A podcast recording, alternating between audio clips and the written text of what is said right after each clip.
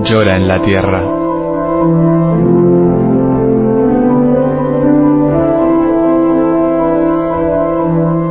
Un libro en el que Berenfried van Straten, el padre Tocino, fundador de Ayuda a la Iglesia Necesitada, recoge su experiencia cara a cara con el dolor, la miseria, el hambre y la opresión, a lo largo de toda la geografía del planeta. Dios llora en la tierra, en el montaje y la narración de Roberto Jiménez Silva.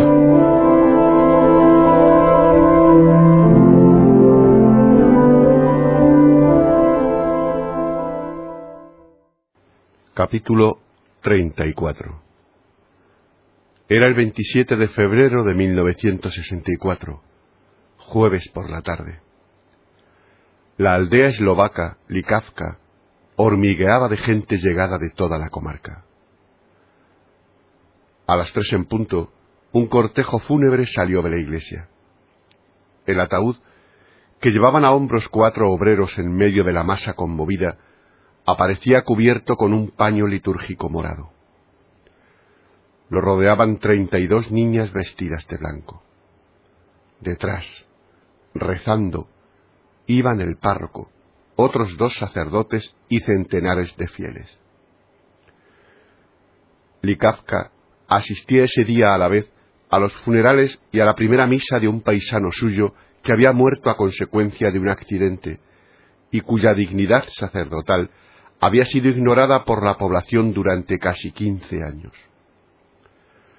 Sólo después de su muerte, cuando el anciano párroco, con los ojos bañados en lágrimas, se dirigió a la sacristía para escoger su mejor paño litúrgico para cubrir el ataúd, se difundió con la rapidez del relámpago la noticia de que Benjamín, el albañil muerto en accidente, era un cura clandestino. Toda la comarca se puso en movimiento, y la noche anterior al entierro, la iglesia resultó demasiado pequeña para contener a la multitud que velaba rezando en torno al ataúd.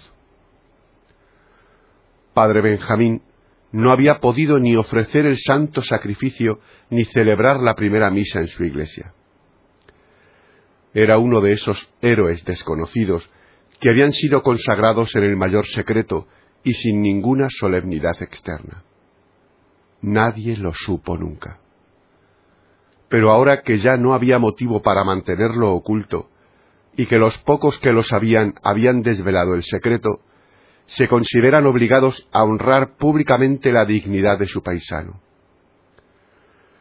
Sus funerales se convirtieron de este modo, en pleno régimen comunista, en una manifestación de fe, de profundo respeto por el sacerdocio y de fidelidad a la iglesia perseguida.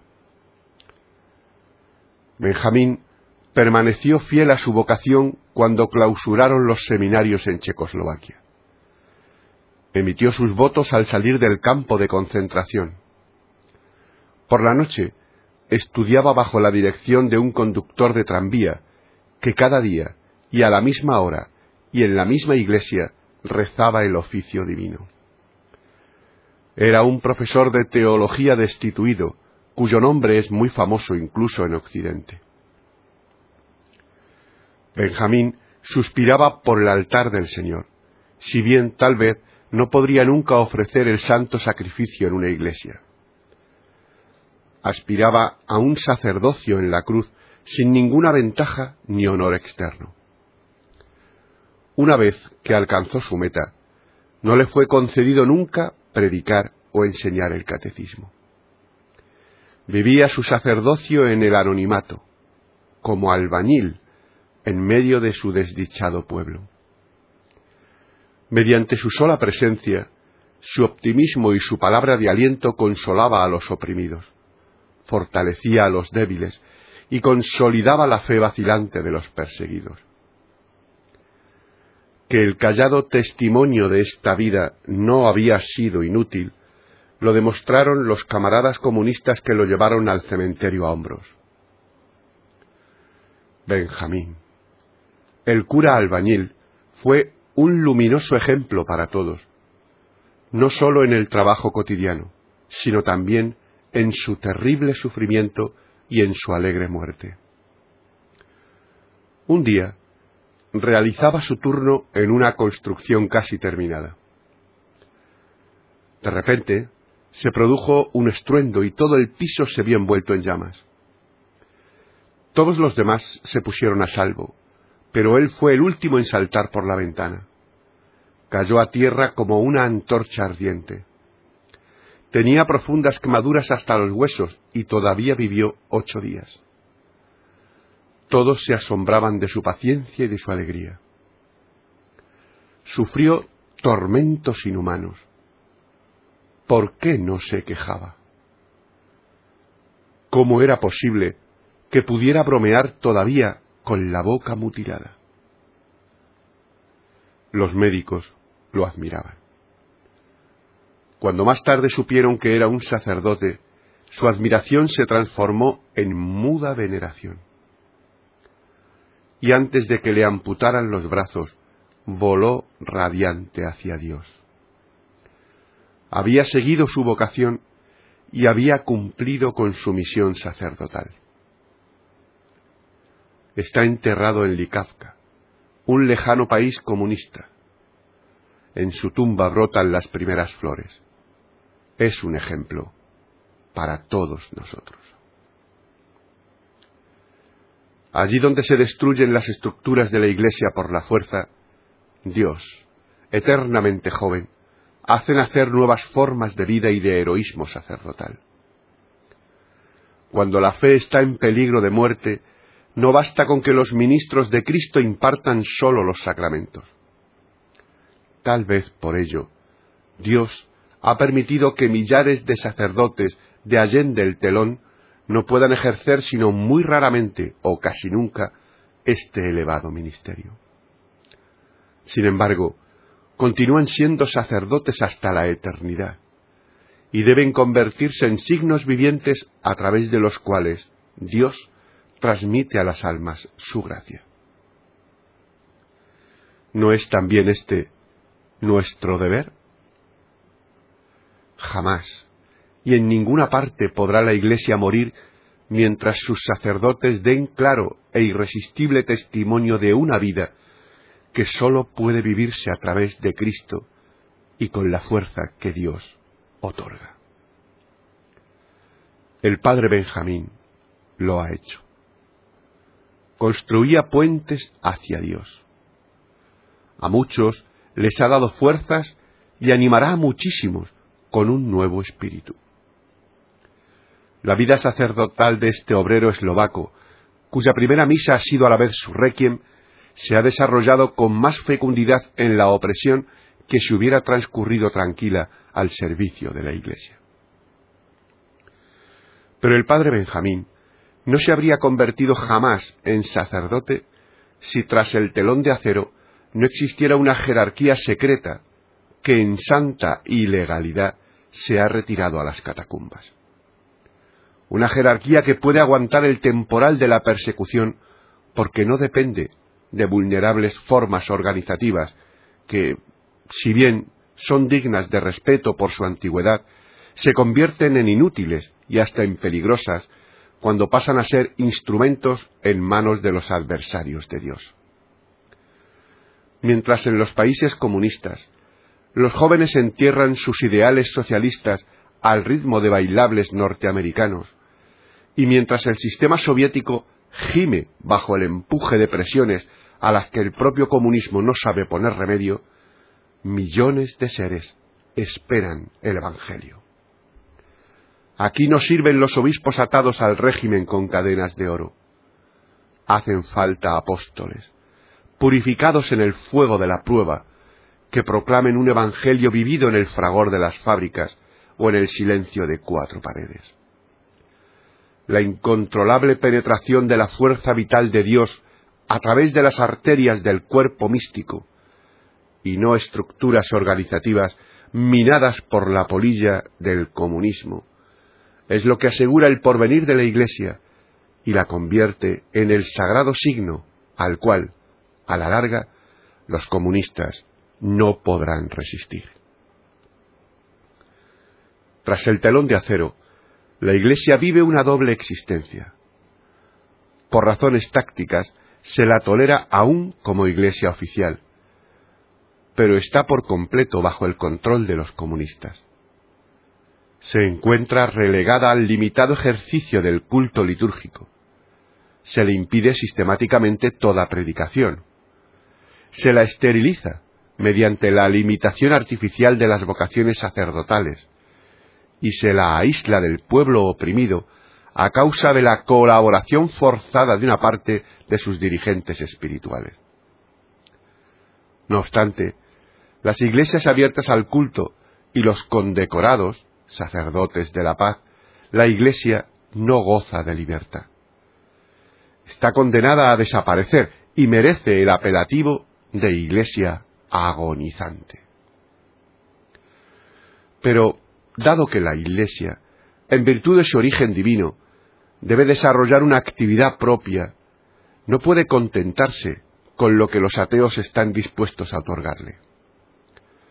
Obedeciendo a Dios antes que a los hombres, se retira a las catacumbas para vivir su vida en santa ilegalidad.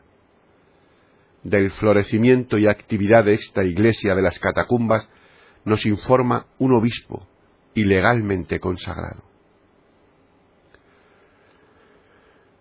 Comienzo por uno de los golpes más duros que la iglesia perseguida ha debido sufrir, la supresión de las órdenes religiosas y el arresto de todos sus miembros.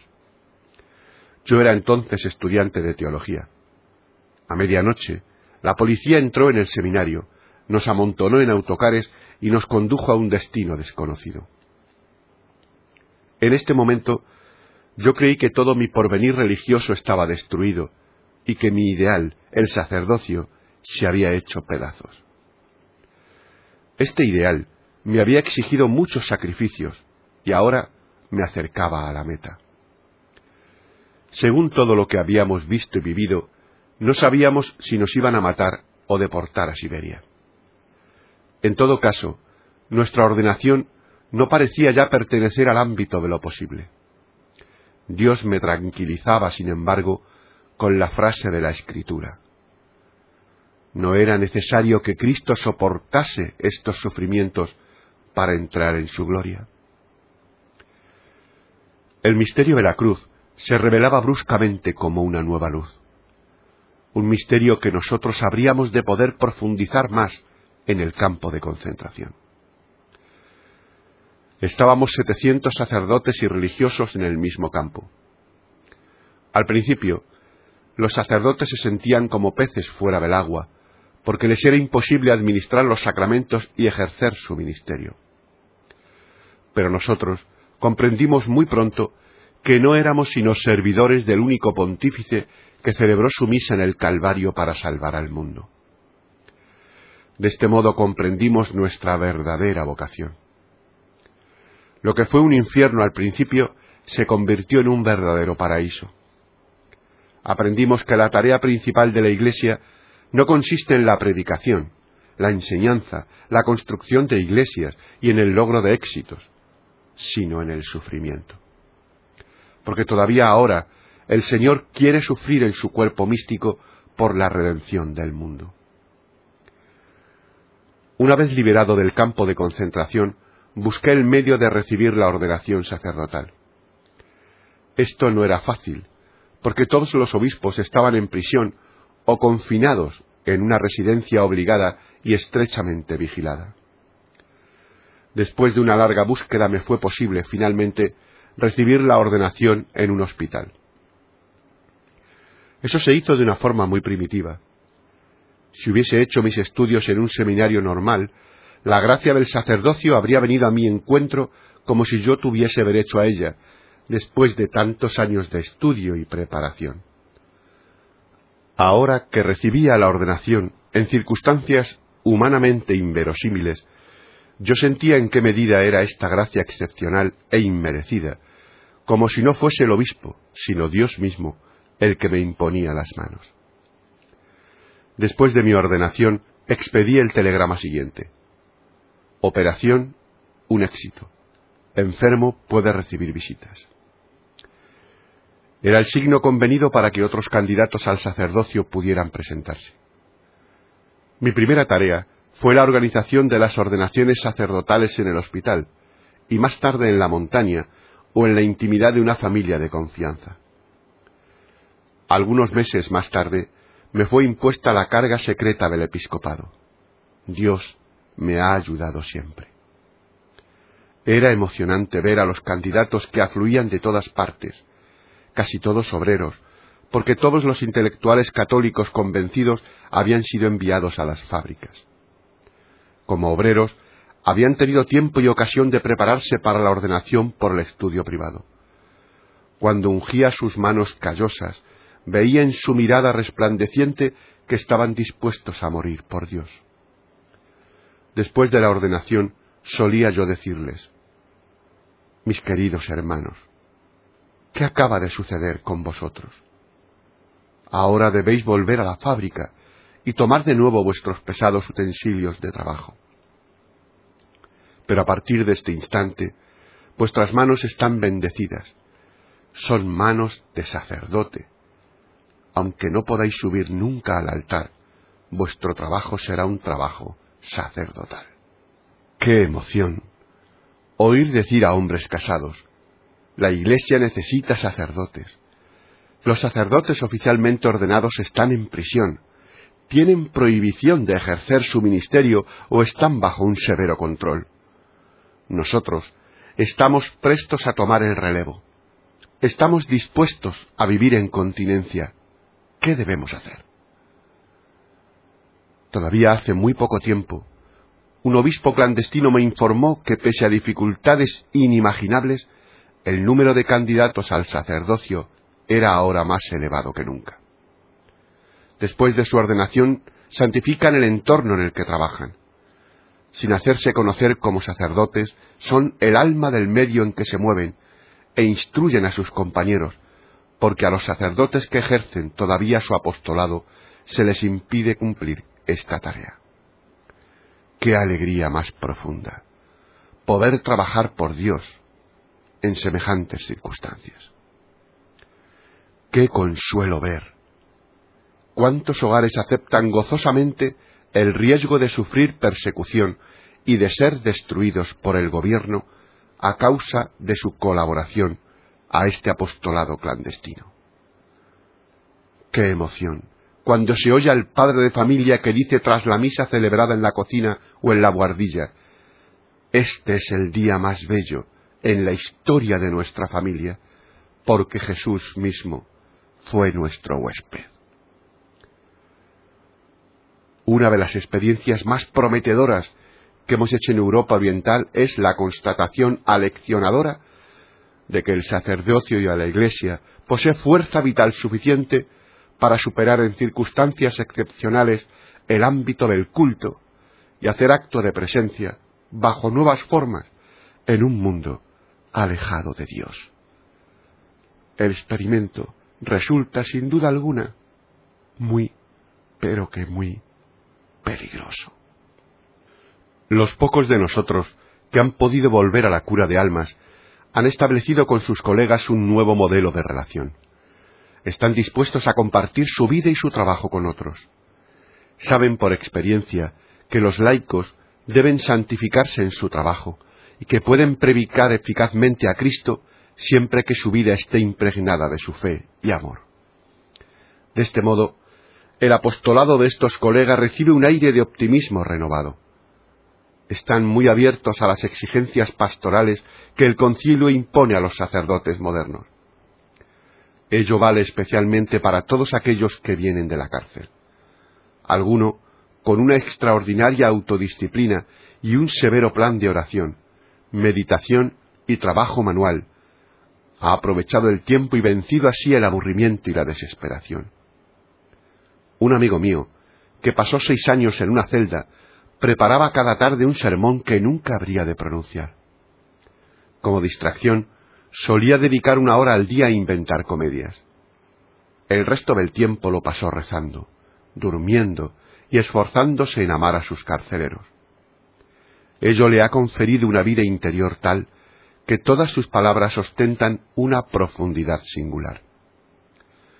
Lo mismo que él, muchos sacerdotes obreros han iniciado una nueva relación con los comunistas y han procurado amarlos sinceramente con alma y corazón.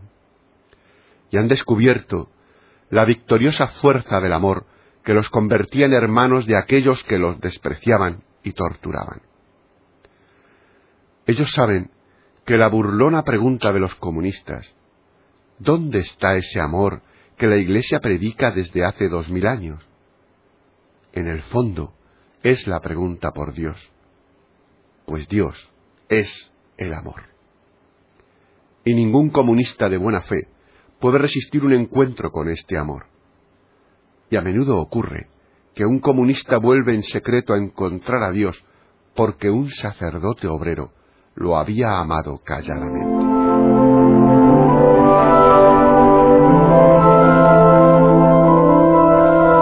Dios llora en la tierra. En el montaje y la narración de Roberto Jiménez Silva. Dios llora en la tierra. Si has escuchado estas palabras, no te quedes indiferente. ¿Hay algo que puedas hacer?